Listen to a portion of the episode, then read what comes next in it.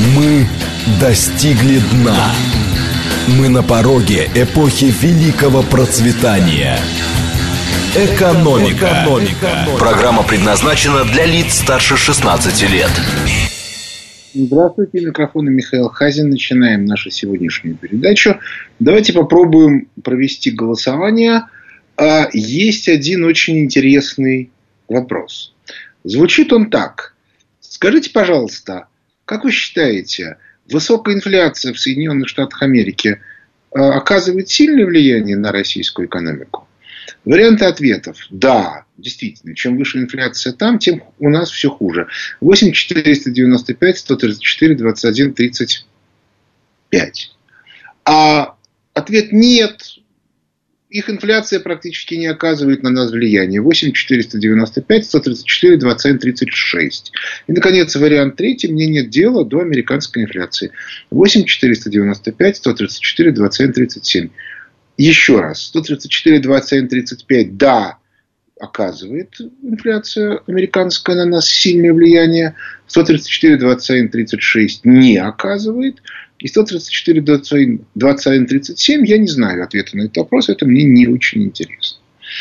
А почему я, я его задаю абсолютно понятно.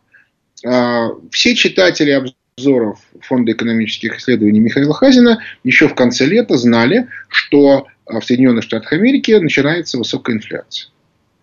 Отметим, что сами Соединенные Штаты Америки а, для тех, кто реально интересуется вопросом, показывали информацию, что у них очень высокая инфляция в промышленном секторе. То есть индекс PPI, индекс промышленной инфляции, они, они показывали растущим, но не очень высоким. А вот э, как бы цифры по полному объему промышленных товаров, когда инфляция с конца августа к 20% в конце августа поднялась к сегодняшнему дню почти до 24%, они, в общем, показывали. Еще раз повторяю, это официальные цифры, в реальности может быть еще хуже. А, но тут у нас никаких данных нет. И, соответственно, по этой причине э, руководство э, Федерального резерва, а именно Павел, намекали на то, что все-таки вот эта высокая промышленная инфляция – это такой феномен, который скоро закончится. И по этой причине все будет более-менее ничего. А, и потребительская инфляция расти не будет. Мы же в своих обзорах отмечали, что скорее наоборот, потребительская инфляция будет подниматься к промышленной все выше и выше и выше. Но, как показал опыт, по истечении трех месяцев мы оказались правы. И Э, на прошлой неделе Соединенные Штаты Америки признали резкий спад, ну, скажем так, э, э, резкое сокращение, они это назвали резкое сокращение темпов роста американской экономики. Если они в первой половине года показывали 5-6% роста, то в третьем квартале показали только 2%, но в реальности, скорее всего, там ми, минус 4, минус 5%. То есть пессимистические взгляды минус 7%.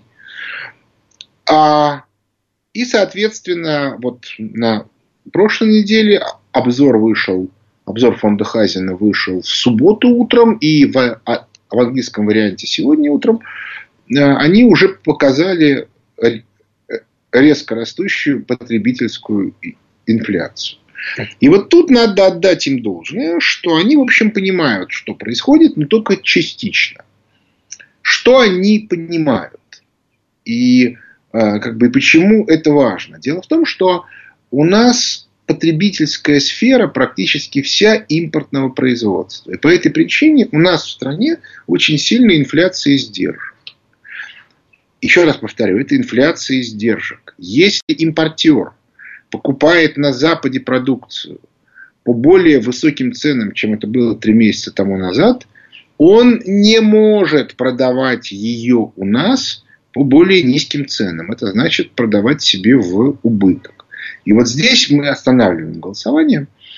А результат у нас получился следующий. 69% считают, что да, влияют.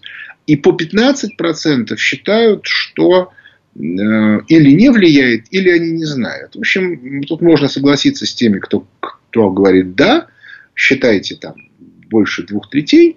По банальной причине. Потому что у нас инфляция издержек, э, импорт влечет за собой повышение цен. Но на самом деле имеется еще один эффект, более сложный, поскольку большая часть наших крупных корпораций э, рефинансируется на Западе в долларах, то по, по этой причине для них принципиальное значение имеют кредитные рейтинги и прочие разные показатели, которые меряются в долларах на Западе. Поскольку на Западе имеет место рост цен, то по этой причине, а, то по этой причине, а, если вы не повышаете цены рублевые, то это означает, что у вас пересчитанная в доллары падает выручка. И в результате падают рейтинги с точки зрения западных агентств, поскольку их наши цены и наше состояние дел не волнуют. И таким образом, если крупные компании не повышают внутренние цены, даже в том случае, если все ценообразование происходит внутренне, ну, грубо говоря, сырье внутреннее, переработка внутренняя, рабочая сила внутренняя. То есть теоретически цены должны быть низкие. Но эти низкие цены нельзя показывать на, на Западе. Нужно демонстрировать рост э, выручки в соответствии с, э, с мировым ростом цен. То есть, иными словами, наша зависимость от Запада здесь тотальная, и поэтому рост цен на, на Западе, прежде всего в США, неминуемо влечет за собой рост цен в России. Это объективное обстоятельство. Оно, конечно, крайне неприятно. Но на Западе тоже, в общем, сидят неполные идиоты. Они внимательно следят за тем, как рост цен зависит от той эмиссии, которую они осуществляют. В соответствии с их представлениями инфляция бывает только монетарная, то есть связанная с эмиссией. И они поняли, поскольку они контролируют, сколько они сегодня ввалили денег, сколько они вчера ввалили денег, они обнаружили, что рост инфляции совпал, в общем, с некоторым замедлением печатания денег. То есть, иными словами, они осознали то, что российский Центробанк не осознал до сих пор. Что инфляция и у нас, и в США во многом носит не монетарный характер. Причем, если у нас чисто не монетарный характер. Вот это чистая инфляция издержек. И в этом смысле повышение ставки, которое осуществил Центробанк, можно рассматривать исключительно как политическое действие. То есть это, ну, как бы, э, там, булавка, которую, ну, или даже ножик, который они втыкают в спину Путина. Потому что от того, что они повысили ставку, инфляция не снизится. Она вообще от нас не зависит. Она вызвана внешними факторами. И поэтому повышение инфляции ведет только к чему? К, сни... к сокращению количества рабочих мест, повышению цен дополнительным у нас, к проблемам в экономике, к ужесточению получения кредита для реального сектора. То есть, иными словами, жизнь у людей становится все хуже, и либералы, в том числе руководство Центробанка, радостно народу говорят, а это все Путин, это все Путин виноват. А, так что э, вот, вот в этом смысле можно смело сказать, что руководство Центробанка активно занимается политической деятельностью по, в попытке свалить нынешнее руководство страны. А в, в любой стране это уголовное преступление, но, как вы понимаете, любое политическое преступление достаточно сложно доказать и показать. По этой причине я не уверен, что руководство Центробанка окажется на, на скамье подсудимых по этой статье. Что касается а, Федерального резерва, денежных властей Соединенных Штатов Америки, то они как раз пребывают в очень специфическом настроении, специфическом состоянии дел у них, потому что они размышляют на тему о том, как жить дальше они этого не понимают. Они видят, что происходит что-то. Они видят, что это что-то очень негативно влияет на их экономику. Они видят, что происходит э, с инфляцией. И они четко видят, что эти механизмы не вписываются в их модель. Более того, они начинают понимать, что инфляция у них тоже не полностью, потому что монетарная инфляция у них-то как раз имеет место, они печатают деньги, начинает все более и более приобретать не монетарный характер. И это очень интересный момент. Почему? Ну, мы эту немонетарность видим, знаете где?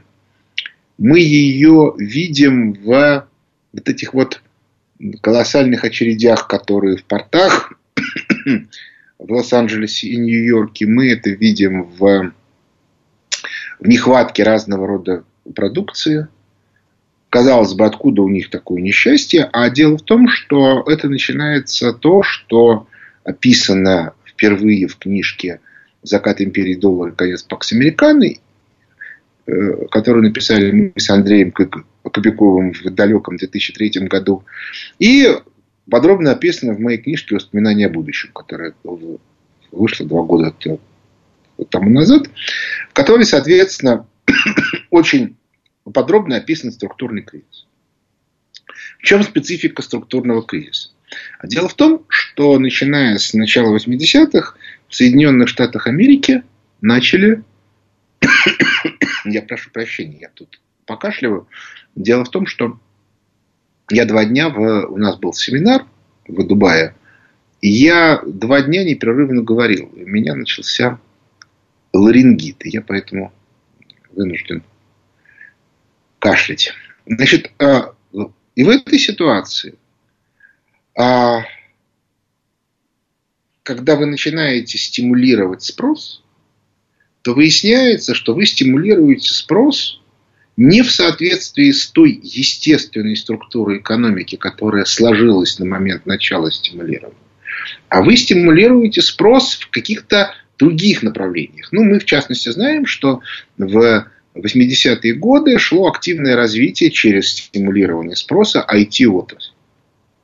В результате возникла ситуация, при которой спрос завышен относительно реальных доходов, и этот спрос не соответствует естественной структуре экономики в каком смысле? Что если этот спрос сократить, то будет то избыточный спрос, то произойдет изменение структуры э, экономики сильное.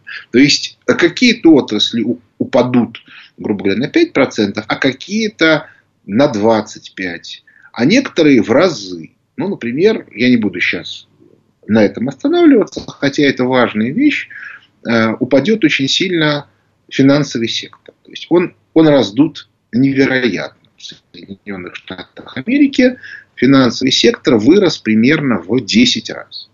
То есть доля прибыли, которая создается в финансовом секторе, э, в современной экономике превышает ту долю прибыли, которая была, условно говоря, в 60-е и 70-е годы в 10 раз. Относительно. То есть было 5%, стало 50%, было 8%, стало 80%. Ну, очень сложно сказать сию секундно. В пике было 70%, а в 60-е годы было 5%. 5% это нормальная прибыль посреднического сектора, сегодня это прибыль больше 50%. То есть, иными словами, из 10 финансистов по итогам кризиса останется один. Понятное дело, что финансистам эта ситуация не нравится, они там что-то пытаются придумать, как-то пытаются с этим бороться, но я не, не думаю, что у них получится, потому что это объективный процесс. Стимулировать спрос за счет эмиссионных методов больше не получается, а никакого другого механизма в общем никто не знает. Но тут самое интересное. Понимание того, что э, понимание того, что э, на что в американской экономике есть не монетарная составляющая инфляции, у них уже есть. Но вот структурного механизма этого этой инфляции они пока не видят. Значит, я еще раз поясню, как это технически выглядит. Ну, представьте себе, вот как у вас устроена американская экономика. У вас есть сборочный цех, к которому, условно говоря, каждые 20 минут подъезжают автомобили, где находятся комплектующие, и в этом цеху собирается несколько изделий в день, ну, то есть, получается, в год там тысяча штук сложных, каждый из которых состоит примерно из из 200 комплектующих. Если они делают три изделия в день, то как минимум там 200 фур должно приехать, в которых комплектующие аккурат вот на те три изделия, которые сегодня будут сделаны. Складов нет. Теперь представьте себе, что комплектующие из Китая не пришли. И у вас имеется уже практически изготовленные изделия, в которые нужно сделать, вставить последнюю шпоньку, а ее нет. Значит, вы должны арендовать где-то склады, где, где вы должны хранить вот это вот практически готовые изделия, по три штуки в день, если задержка составляет два месяца, то их уже образуется э, где-то примерно под 100 штук. Причем они должны не просто храниться, они должны храниться э, правильным образом упакованные, защищенные и так далее. Если у вас есть э, какой-то механизм управления качеством, то э, на, на этом складе, который вы арендуете, должна существовать система контроля за хранением. Потому что в противном случае может оказаться, что за эти там, два месяца все испортится и сломается. А если вдруг у вас не хватает двух изделий, а если вдруг неожиданно выясняется, что это изделие, которое у вас не, не поставили из Китая, в цепочке сборки занимает не последнее место, то есть это не последняя шпонька, а десятое, тогда вы должны хранить уже собранные вот эти вот 10 изделий, 5% готовые изделия, а, а все остальные детали вы должны хранить отдельно, при этом вы их должны не перепутать и все остальное. А это, кстати, тоже очень важная вещь, потому что компетенции в части устройства складского хранения у вас нет. То есть вы должны нанимать людей, которые умеют это делать. Как вы сами понимаете, в результате то изделие, которое через два месяца выйдет, да, вы сделали в результате все ваши там, 90 штук, которые вы должны были сделать, но вся 90, э, сколько, 120. Но вся проблема состоит в том, что а они теперь стоят сильно дороже. И в результате имеет место рост цен. Обратите внимание, что вот как бы никто не виноват. Более того, на самом деле существует еще одна очень интересная штука, потому что может оказаться, что в результате изменения спроса, то есть одно дело, когда люди получают кредиты под покупку чего-то там, а другое дело, когда эти кредиты получать перестали, и в результате это чего-то там стало продаваться сильно меньше, чем было. В результате ваши изделия, на них резко падает спрос. У вас уже все заказано на полгода вперед, а спрос стал падать. Что вам делать? У вас два варианта. Вариант первый. Вы эти лишние изделия храните на складах в расчете на то, что спрос восстановится. Тогда вы должны платить опять-таки складам. Вариант второй. Вы понимаете, что спрос уже не восстановится, тогда эти изделия нужно выкинуть, но тогда затраты на комплектующие, затраты на заработную плату тех, кто их собирал, тоже идут в убытки.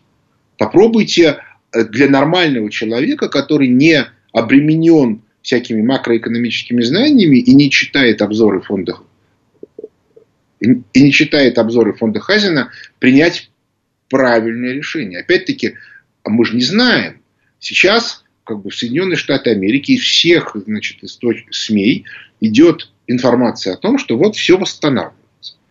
Опять-таки, те, кто читал обзоры фонда Хазина, те знают, что минус 5%. Но еще в сентябре везде писали плюс 6. И как с этим быть? Вот это и есть структурный кризис. У вас начинают искажаться пропорции. Более того, еще хуже вы регулярно заказываете у крупной аналитической компании типа Bloomberg информацию о том, как будет меняться ваш рынок. То есть вообще, какой будет спрос на вашем рынке. Как это делает Bloomberg? Он смотрит многолетние статистические данные. пропорциональнее.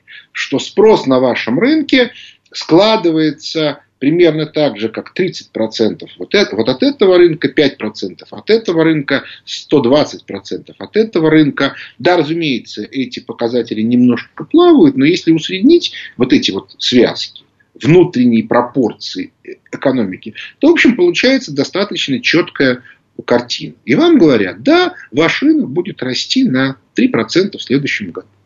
И, и вы, соответственно, строите свою политику. То есть вы осознаете, что рынок сам по себе увеличивается на, на 3%, вы знаете ваших конкурентов, ну и так далее и тому подобное. Если рынок падает, то вы тоже знаете, что, например, в этом случае можно ожидать разорения вот этого конкурента, и тогда, ну, в общем, короче говоря, вы можете какую-то строить стратегию. И вот теперь вы заказываете исследование о аналитической компании и которая, сравнивая ваш рынок с теми рынками, которые известны, с интересом обнаруживает следующее. Что по одним оценкам ваш рынок должен на 20% упасть, а по другим на 30% вырасти. Что вам напишут эти эксперты? У них поедет крыша. И они начнут вам писать пургу. Но они при этом не будут объяснять, что они пишут чушь.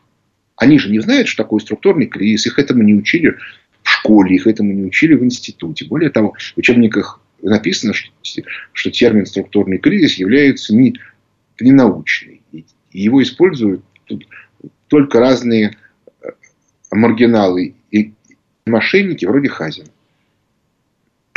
А вам что делать?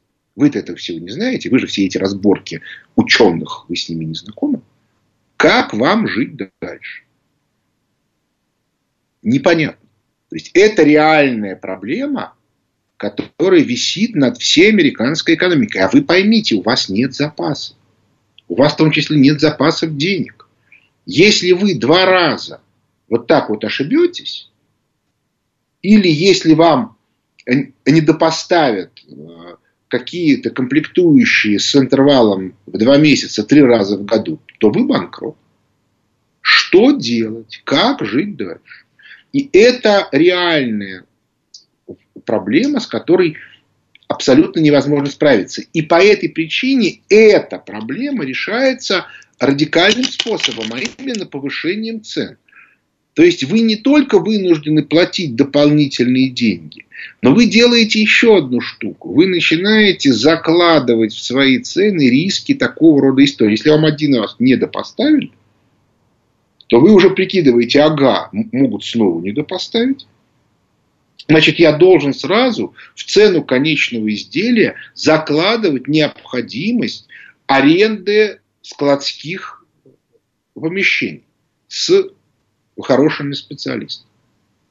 Согласитесь, это радикально меняет всю, всю модель ценообразования. И вот эта проблема, и она вообще не зависит от того, сколько денег напечатала ФРС. Ну, потому что ваши издержки в данном случае, они определяются объективными обстоятельствами. Ну, вы, соответственно, и действуете? Как можете. А влиять на это практически невозможно. Американская экономика слишком сложная. Ну, собственно, и наша, в общем, непростая.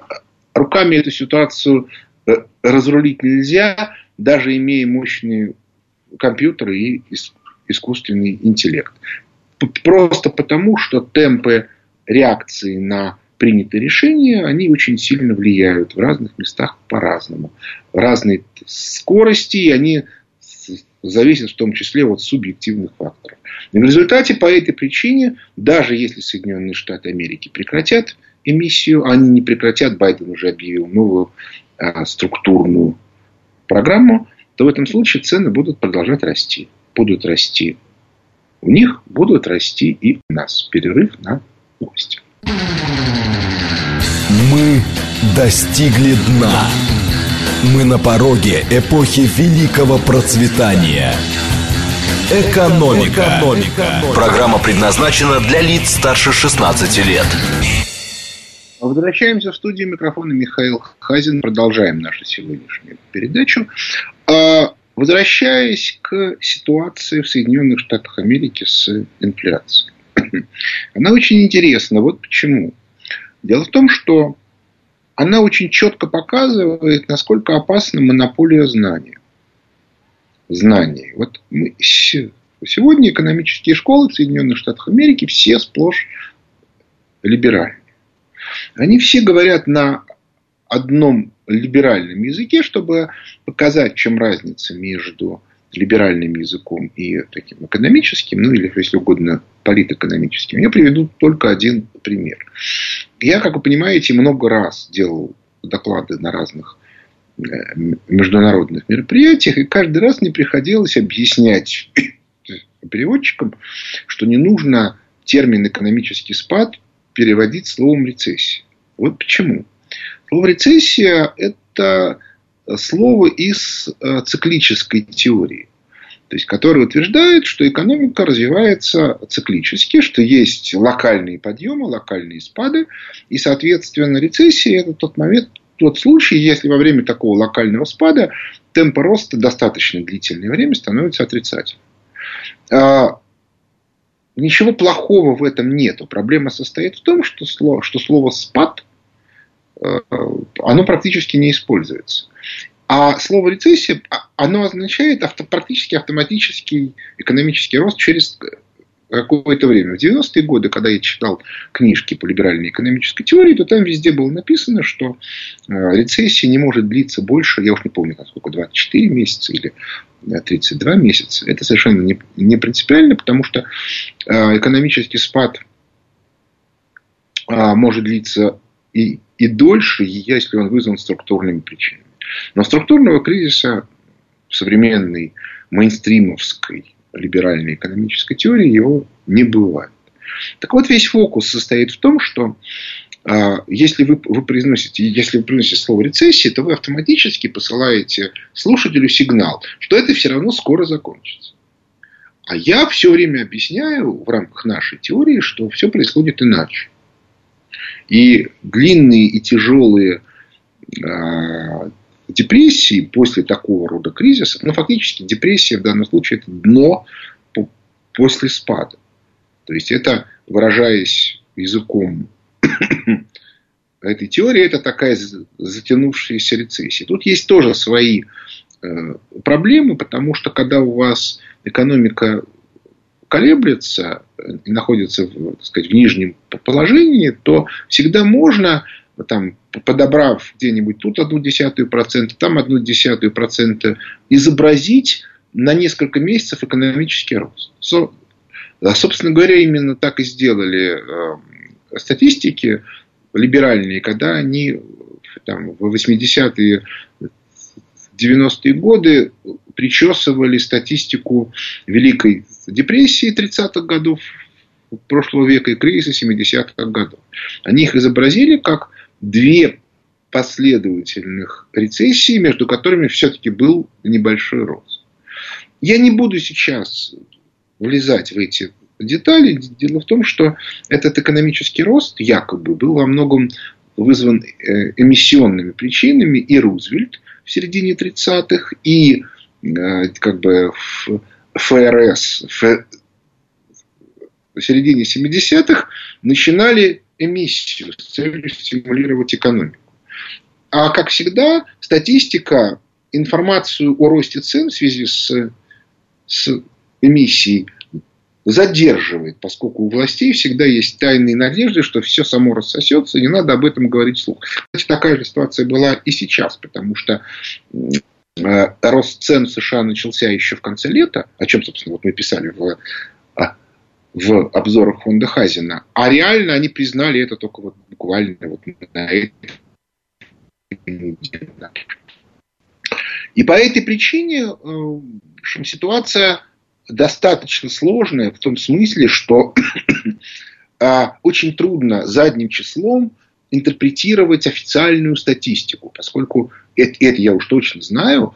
А, например, данные, которые я, я же изучал, там, денежную политику стран, я был начальником департамента кредитной политики. Я внимательно изучал, что происходит в Западной Европе, что происходит в США, что происходит в Бразилии. В Бразилии, кстати, в этот момент была очень интересна, потому что в Бразилии была очень высокая инфляция, и это никак не сказывалось на экономическом росте, что удивительно. А ответ был очень простой. Дело в том, что в Бразилии в те времена очень интересно делали. Они бухгалтерию считали в долларах, а расчеты проводили сию секундно по текущему курсу в национальной валюте.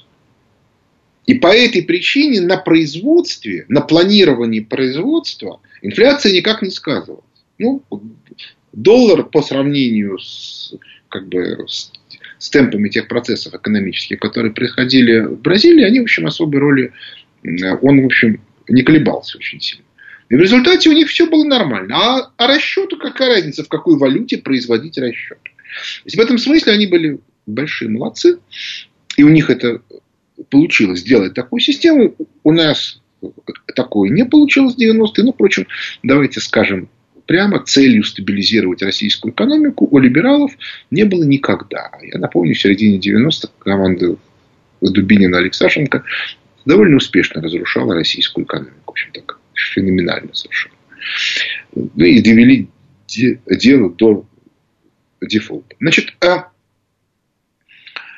а здесь мы сталкиваемся с чрезвычайно сложной ситуацией. Если существует общественное мнение, что данного явления не существует, ну, структурного кризиса в нашем случае, то объяснить, что он есть, практически невозможно. И это реально большая проблема.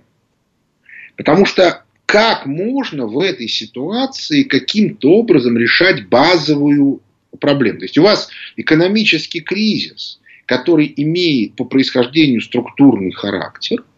Вы, вам запрещено обсуждать этот структурный характер, потому что по тем прописям, которым, по которым учились вы, по которым учились ваши подчиненные, по которым, по, по которым учились ваши начальники, такого явления не бывает. И вы пытаетесь денежно-кредитными механизмами регулировать структурный кризис. Но в результате вы получаете инфляцию. Вот, вот, вот мы ее видим.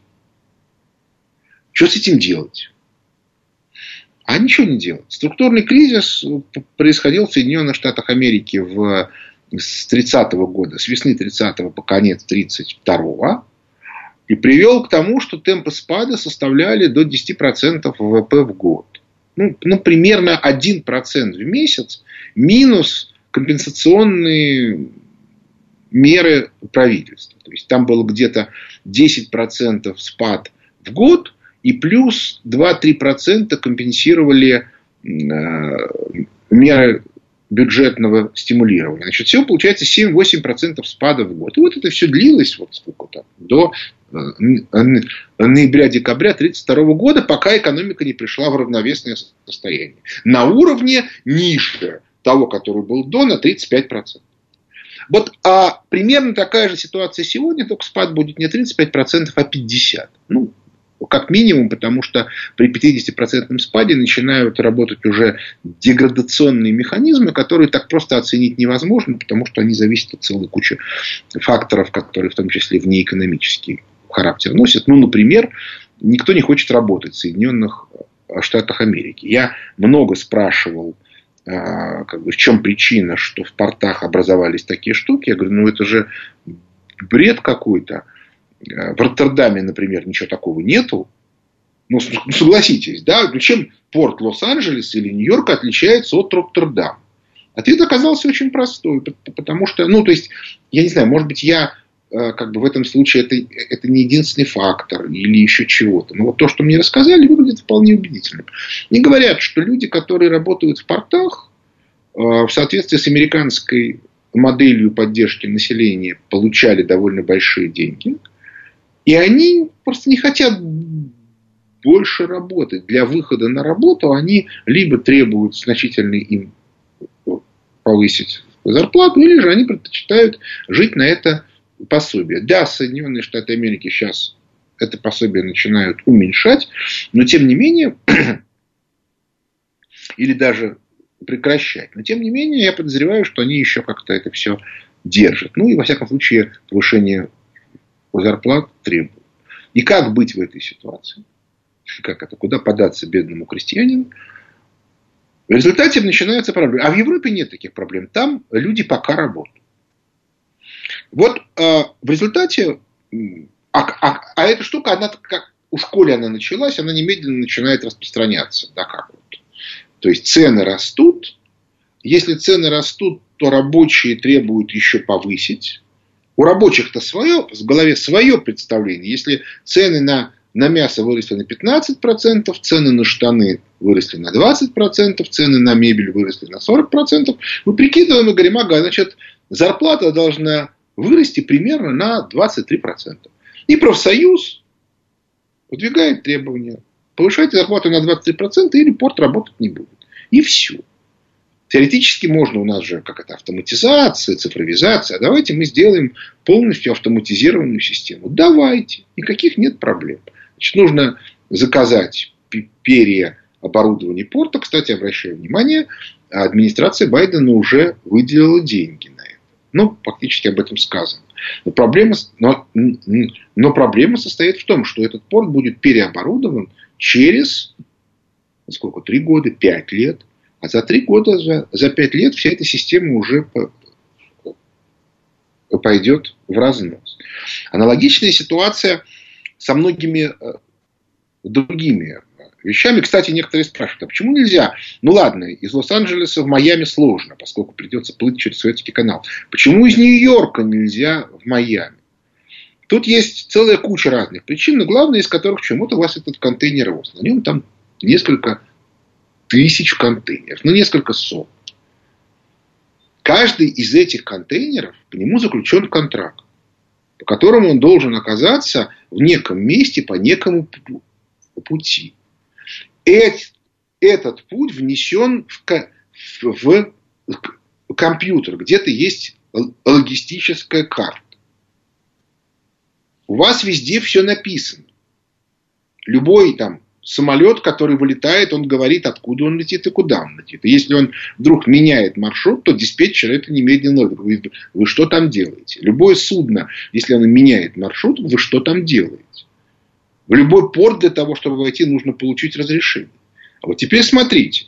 Вот администрация порта Майами. Ну, идет по Атлантическому океану контейнеровоз. Говорит, ребят, тут у нас в Нью-Йорке затык, придется ждать два месяца, а разрешите мы к вам пристанем. В Майами немедленно говорят, ребята, вы нам хотите выставить с вашего корабля какое-то количество контейнеров. Мы не знаем, что в этих контейнерах. Мы не знаем, насколько они застрахованы. Мы не знаем, входит ли в их страховку пребывание их в Майами.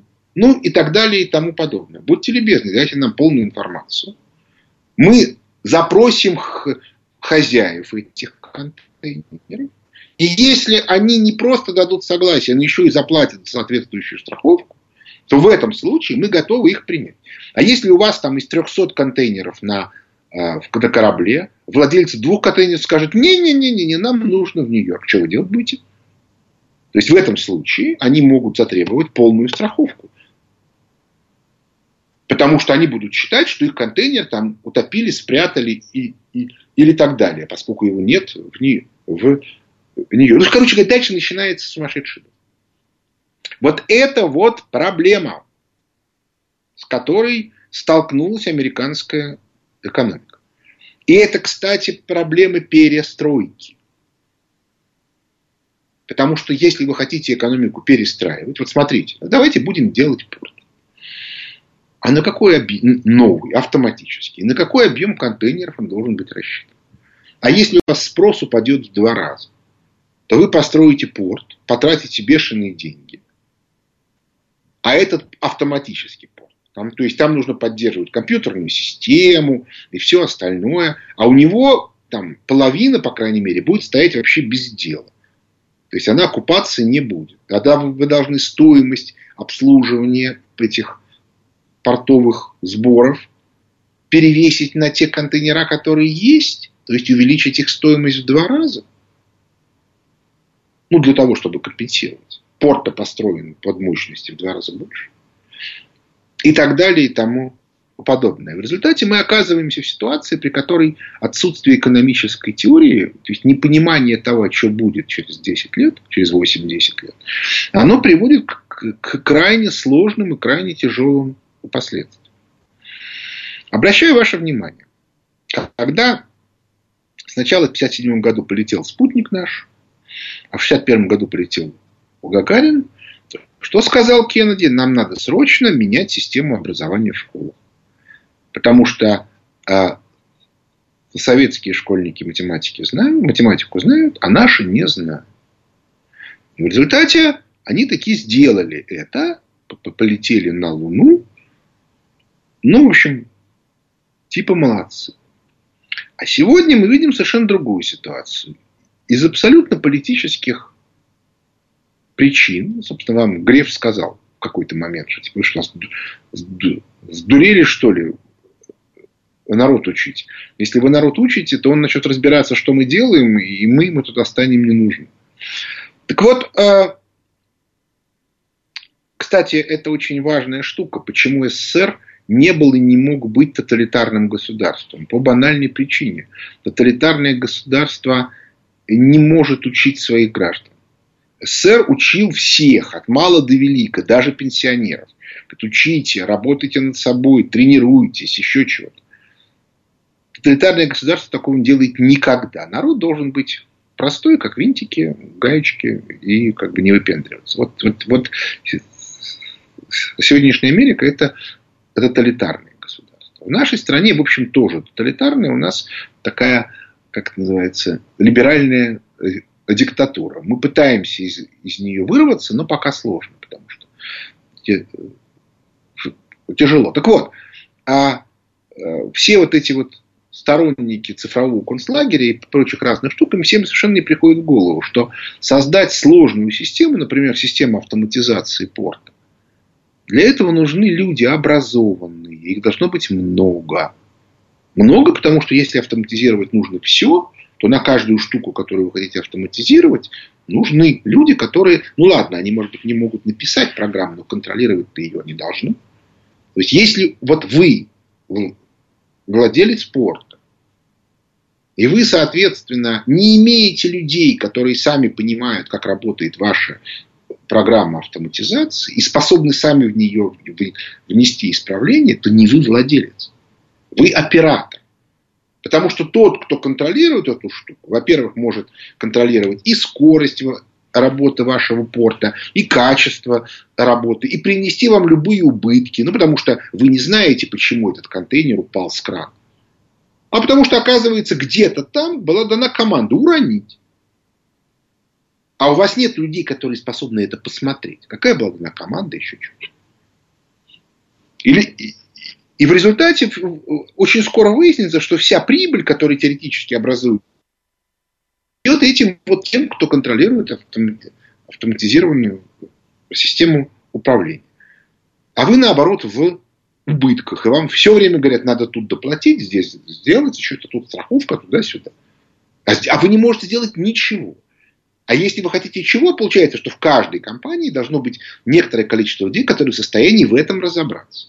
То есть, да, все автоматизировано, вообще все, все оцифровано, но при этом либо ничего не работает, либо работает под управлением неизвестно кого. Ну, типичный совершенно пример. Но мы же знаем, как это происходит в Москве, где есть специальные камеры, которые тупо выписывают штраф там, каждой восьмой машине, каждой пятнадцатой машине, каждой двадцатой машине. Автомобилисты с этим не могут сделать ничего, потому что они не контролируют э, э, эту автоматическую систему. Пока терпят, но могут и перестать терпеть.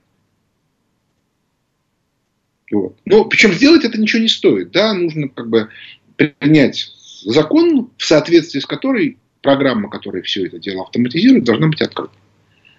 То есть она должна работать в открытом режиме. Я понимаю, что при этом те, кто ее писал, скажут, нет, это наше ноу-хау, туда-сюда, ноу-хау, ноу-хау, тогда вы не имеете права штрафы выписывать. Наблюдайте.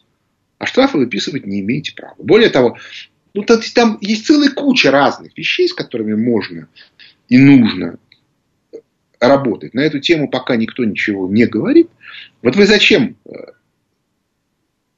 подписываете бумажку о праве на обработку данных. Потому что если вы ее не подпишете, они даже хранить не имеют права ваши фотографии, ваши данные и т.д. и т.п.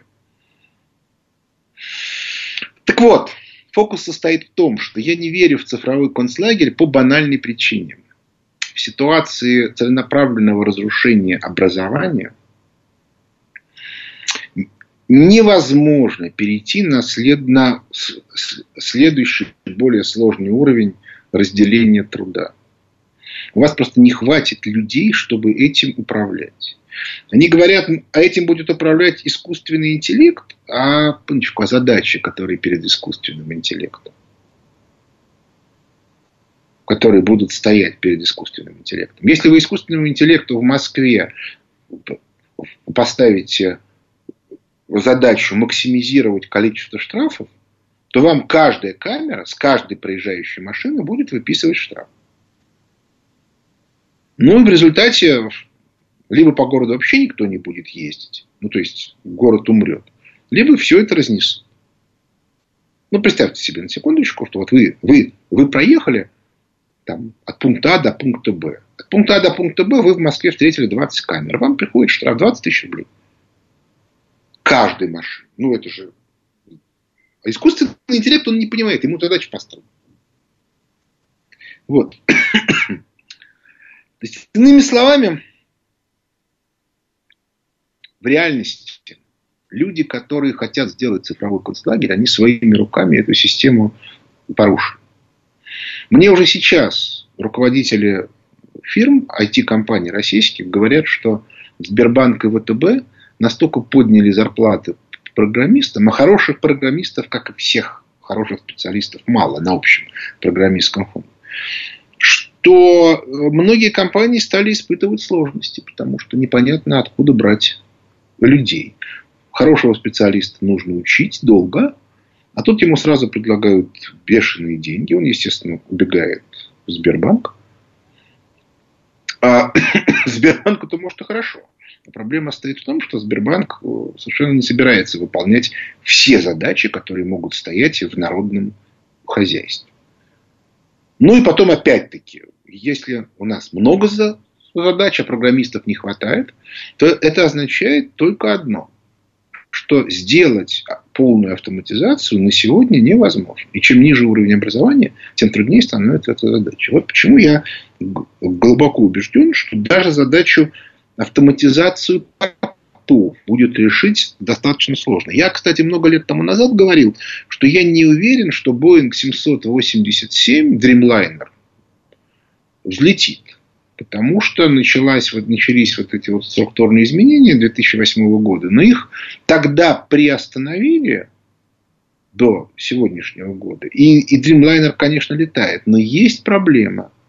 Заказов на него уже меньше, чем нужно для его полной окупаемости. Ну, тех затрат, которые э, пошли на его разработку.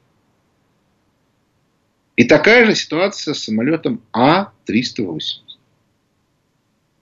И вот это проблема.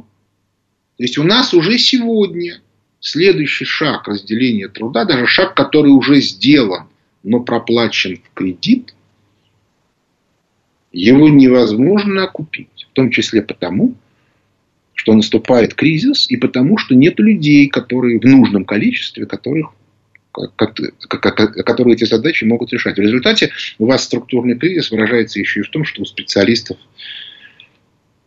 зарплаты растут очень сильно, стремительно, потому что все фирмы друг у друга их перекупают. Вот такая вот у нас интересная жизнь. Перерыв на новости.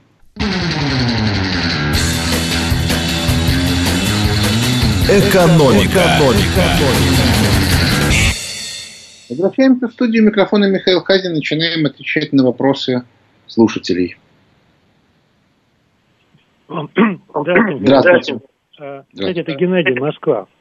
Да, слушаю вот, вас. Э, у меня такой у меня довольно необычный вопрос. Я вот тут, знаете, полез в Википедию посмотреть, а что же такое Всемирная организация здравоохранения. И к своему немалому удивлению обнаружил, что такие организации, как ВОЗ, ИКАО, ЮНЕСКО, Международный банк развития, а также Международный валютный фонд с его дочками, центробанками. Это все специальное учреждение ООН, созданное там где-то в районе 46 года. И к тому же ну, фактически приватизированные через частные фонды и банки. Вот. Ну, ну фактически ну, сообщающие сосуды. Они приватизированы. МВФ к ООН отношения не имеет. МВФ как это МВФ? Международный МВФ? валютный фонд. Да, Международный валютный фонд создан а, по решению... В 1948 году Бред... в ООНовская. 1944 год, Бреттон-Вудская конференция. А, МВФ, Мировой банк и ГАТТ, которая потом стала называться ВТО уже в году в 91-м. Это, это а,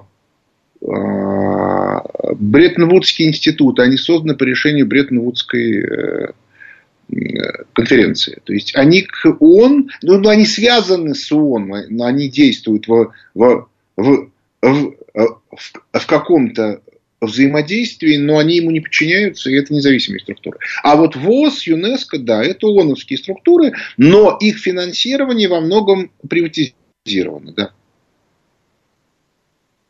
Вот. И, это структура, и это структуры, да, и это организации, конечно, которые чрезвычайно, по этой причине, чрезвычайно сложно контролировать, и они крайне опасны для мира и для нашей страны. Следующий вопрос. Алло. Алло. Да, здравствуйте. Здравствуйте, это Михаил Леонидович? Да, слушаю вас. А мне хотелось бы вопрос вам задать. У вас э, сильные прогностические модели, ну, еще юные вот, вы там предсказали теорию кризиса. 10 сентября про 11 вот как-то там почуяли, да, и появление кого-то типа Трампа до ну, появления самого Трампа, да. Хотел бы вот обратиться к вашему чутью, вопрос задать, когда вот народ дойдет до того, что начнет, грубо говоря, там чиновников и там элит вешать, и дойдет ли до такого? Спасибо. Ну, а, не, не нужно путать экономику и а, политику. Есть вопросы, которые на экономическом уровне не решаются в принципе. В частности, теракты 11 сентября или там взбунтуется ли народ. Я все-таки рассчитываю, что в нашей стране народ не взбунтуется, что политическая власть все-таки начнет принимать решения по жесткому ограничению либеральной команды. В этом случае проблем не будет. Разумеется, если либеральная команда будет еще сидеть долго, она способна устроить бунт. Вот. А что касается э, оценок, то, понимаете, экономические проблемы, ну, ну, например, летом 2001 года, они привели к тому, что встал вопрос о том, как, как можно от этого отмазаться. И, собственно, теракты, с моей точки зрения, стали инструментом решения этой проблемы. И только. Вот, поэтому, а, как только мы выходим за пределы экономики, все, мои, все мои прогностические модели, они перестают работать. Я экономист, ученый, а не, как бы, не, не прогнозист и, и тем более не пророк.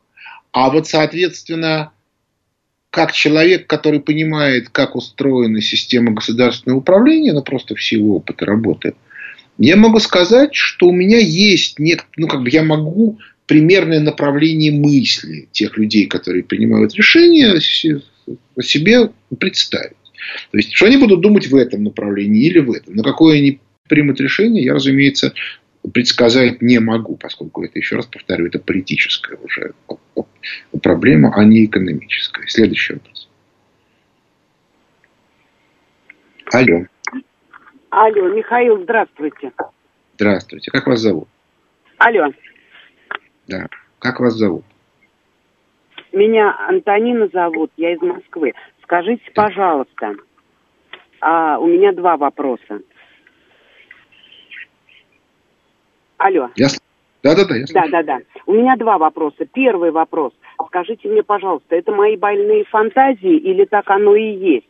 Э, когда был вот последний а локдаун, так называемый, э, не надо быть вирусологом, врачом и понимать, да, что э, самолеты летали, все работало, кроме больших торговых центров, где и так э, народа нету. Может быть, а товарищи, я не знаю какие, хотят и малый бизнес захватить, то есть мало нефти, газа, еще чего-то, вот, потому что, ну, мы же с вами понимаем, ну, как так-то, вот, это вот по поводу малого бизнеса, может быть, действительно что-то делается специально, я не знаю, хотела у вас спросить. А второй вопрос – вот вы всегда говорите про, э, ну, открытым текстом, слава богу, что вы об этом говорите, и с вами ничего не происходит. Что Набиулина, Силуанов и, и же с ними, они пока на своих местах, ничего хорошего с экономикой у нас не будет. А что нужно сделать для того, чтобы они не были на этих местах, и у нас что-то было в лучшую сторону, начало продвигаться. Спасибо вам огромное.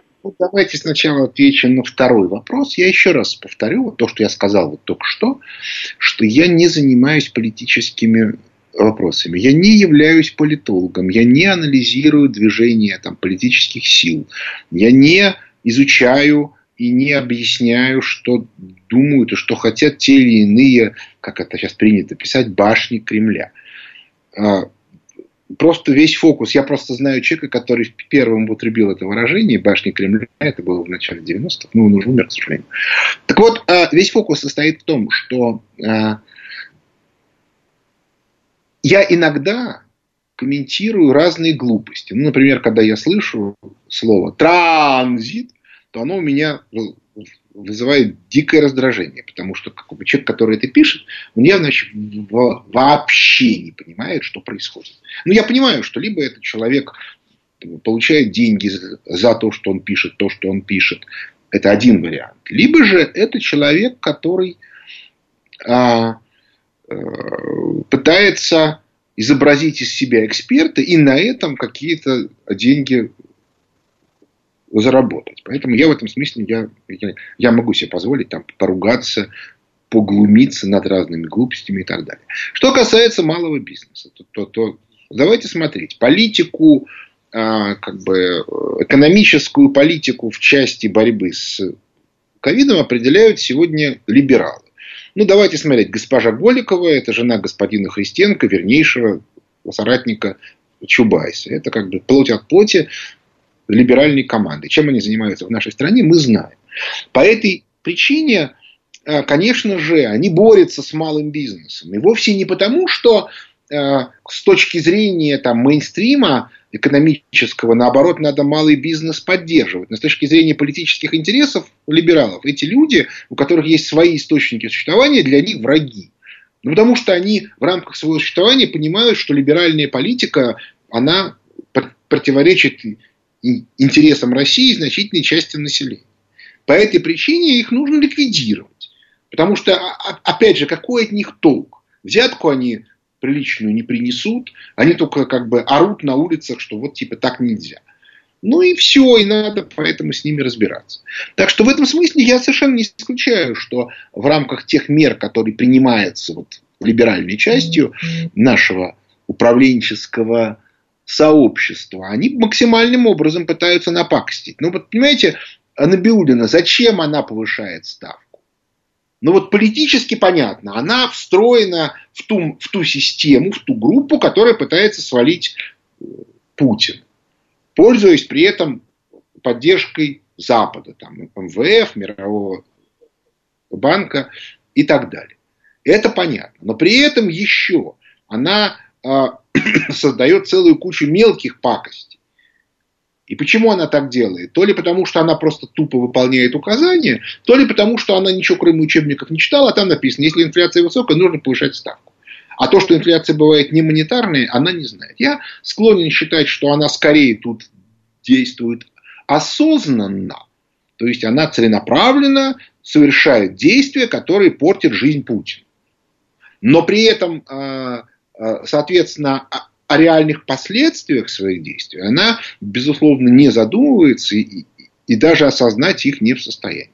Следующий вопрос.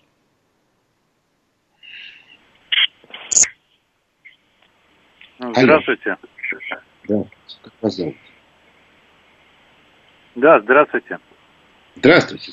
Зовут вас как? Скажите, пожалуйста, вот э, в развитых странах, э, ну, немногие, конечно, только самые развитые позволяют себе платить безусловный базовый доход. Вот безусловный базовый доход у нас является, составляет три основных компонента. Это продукты питания, ну, питание, транспортные расходы, ну и, скажем так, остальное жилье, одежда.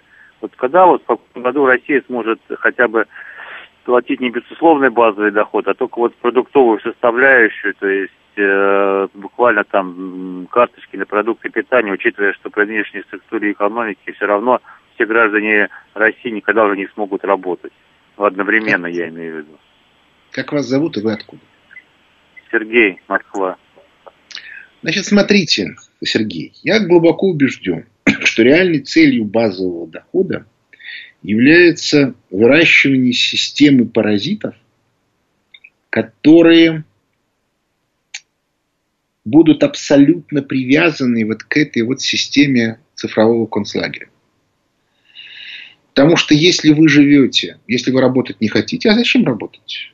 Вы, соответственно, живете на даче, на еду вам выдают, одежду, ну, вы помогли там кому-то машину починить, забор поставить, вам немножко дали денег, вы купили себе штаны, а детям смартфон, чтобы они сидели в ТикТоке, то сделать из этого цифровой концлагерь ничего не стоит. Потому что дальше вам начинают говорить, что смотрите, да, если вы будете вести себя правильно, а смартфон будет, то в этом случае вам чуть-чуть увеличат базовый доход. А если будете неправильно, его чуть-чуть уменьшат.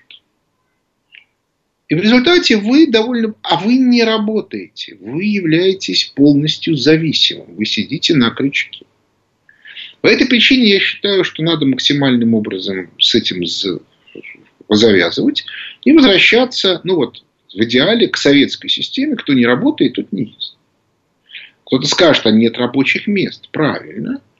А, а давайте мы тогда будем создавать э, как бы реальные, реально работающие биржи труда. И человеку объяснять, если ты в день хотя бы 4-5 часов не поработал, яму не покопал или еще что-то. Никаких денег не будет. Я понимаю, что это может быть очень жестко, но я отлично понимаю, какая угроза с другой стороны. По этой причине, еще раз повторю, я, я даже э, к выплатам на детей отношусь не то чтобы отрицательно, я понимаю, что в условиях, скажем, а, карантина, то есть в конце весны, начала лета 2000, 2020 года, надо было дать денег родителям, у которых были дети, потому что реально они попали в ситуацию, при которой они не могли их э, кормить. Но вообще надо очень внимательно следить за тем, чтобы людям давали деньги только за работу. Потому что в противном случае у нас начнется катастрофа. Следующий вопрос. Алло. Алло, здравствуйте. А, здравствуйте. Максим, а, скажите, пожалуйста, а, экспортные договора сейчас перспективы на два года в какой валюте лучше всего заключать? Ой, у меня нет ответа на этот вопрос. Это зависит от того, с кем вы заключаете, какая валюта, какие условия. Ну так, это, э, э, это невозможно. Это невозможно. Вы поймите, что э, это нужно исследовать каждую конкретную ситуацию. Что с Германией. А вы себе представляете, как будет выглядеть мировая экономика через полгода? А у вас контракт на три года. Ну, это я только условно говорю. Алло. Здравствуйте. Андрей, Подмосковье. Скажите, пожалуйста, а вот почему на Западе, вот, на который так любят ссылаться наши либералы, тару из-под пластика металлической принимают за деньги, а у нас идет нам на, пом- на помойку. И гора кучи, все растет и растет, вот, например, возле нашего города. И второй вот, почему это ну, ответьте, пожалуйста, на первый. А, и почему это мусор у нас берется с квадратных метров, а не с человека? Мусор это люди, а не квадратные метры. Спасибо большое. Ой. А. Знаете, у нас есть колоссальное количество мелких вопросов, на которых нет ответа. А бутылки почему не принимают стеклянные? Я вот хорошо помню, как еще в начале 90-х сдавали стеклянные бутылки. Мы с женой, когда только поженились, сняли квартиру, а у нее был весь балкон заставлен бутылками. было какое-то невероятное количество. И мы, значит, взяли эти большие сумки, авоськи такие, запихали туда эти бутылки и потащили их сдавать. Видели бы вы, с каким уважением все эти вот, значит, вот алкоголики, которые там толпились перед этим пунктом сдачи, на нас смотрели с таким уважением. Серьезные люди идут. А, вот. Ну, ну, ну, ну да, но нужно эту систему создавать. Там, утилизации втор сырья. Ну, что я на это еще могу сказать? Следующий вопрос. Алло. Алло. Да. Добрый день, Юрий Москва. Подскажите, пожалуйста, вот э, я слушал ваш э, диалог с Метлиной, она брала у вас интервью, и вот она там радовалась за то, чтобы дети содержали своих родителей, которые на пенсии. А, вопрос к вам. А справедливо ли так, ну, поскольку она представитель Единой России, я так думаю, что этот вопрос уже муссируется где-то наверху. Вопрос. А справедливо ли тогда пенсионерам, которых собираются лишить таким образом пенсии, поставить вопрос, ребята, а вы верните наши деньги, которые мы отчисляли на протяжении всех этих долгих лет, причем с реальной инфляцией? И, пожалуйста, и тогда не кормите нас сейчас. Весь фокус состоит в том, что система пенсионная советская была перераспределительная. То есть, иными словами, работающие сегодня кормили сегодняшних пенсионеров. Накопительной системы не было. Поэтому никто никому ничего не должен. Предполагалось, что когда эти люди станут пенсионерами, их будут кормить работающие вот тогда. Но при этом возникла целая куча разных проблем. А главное, наши либерасты от большого ума решили сделать американскую систему, не учитывая два обстоятельства. Первое, что они создали систему сбора денег, не создав систему защиты этих денег, и сами же все разворовали в значительной части. А во-вторых, не понимая, что в условиях отсутствия экономического роста сохранить сбережения просто невозможно. То есть, иными словами, э, у нас пенсионеров кинули. Сделали это либералы. И, и тут уже ничего нельзя сделать. Потому что, вообще говоря, если вы посмотрите на экономику, то есть не на вот эти все пенсионные счета и прочие абстракции, а на экономику. Ну, грубо говоря, экономика может выделять пенсионерам там, 10% та, той добавленной стоимости, которая создается в этом году. Все пенсионные реформы – это способ перераспределения этих 10% между пенсионерами. То есть, если вы работали много, вам будет чуть-чуть больше. Если мало, то чуть-чуть меньше. Но если в целом эти, эти 10% сокращаются, то нет у вас шансов получить приличную пенсию. По этой причине нужно менять экономическую модель, нужно перестать кормить паразитов, потому что пенсионный фонд забирает значительную часть тех денег, которые теоретически могли бы идти пенсионерам, и, и, и перейти к совершенно нормальной системе, без которой невозможно, при которой пенсионные выплаты будут происходить из бюджета. И все. И тогда, соответственно, все будет значительно проще. Только этим нужно заниматься. Они этим заниматься не хотят. Вот тут ничего нельзя сделать. Да, по этому причине э, как-то бороться с этим ну, можно одним единственным способом. Надо ликвидировать э, либералов во власти, потому что они рассматривают и пенсионную систему, и все остальное как, как инструмент собственной наживы. И, собственно, а люди их не волнуют. Значит, я напоминаю, что у нас сегодня передача заканчивается раньше, потому что будет э, рубрика в этот день. Напоминаю, что макроэкономические данные в обзорах фонда обзорах фонда Хазина. Подписывайтесь на них, потому что там много больше информации, чем я могу сказать. И на этом наше время истекло. У микрофона был Михаил Хазин. Благодарю за внимание. До свидания.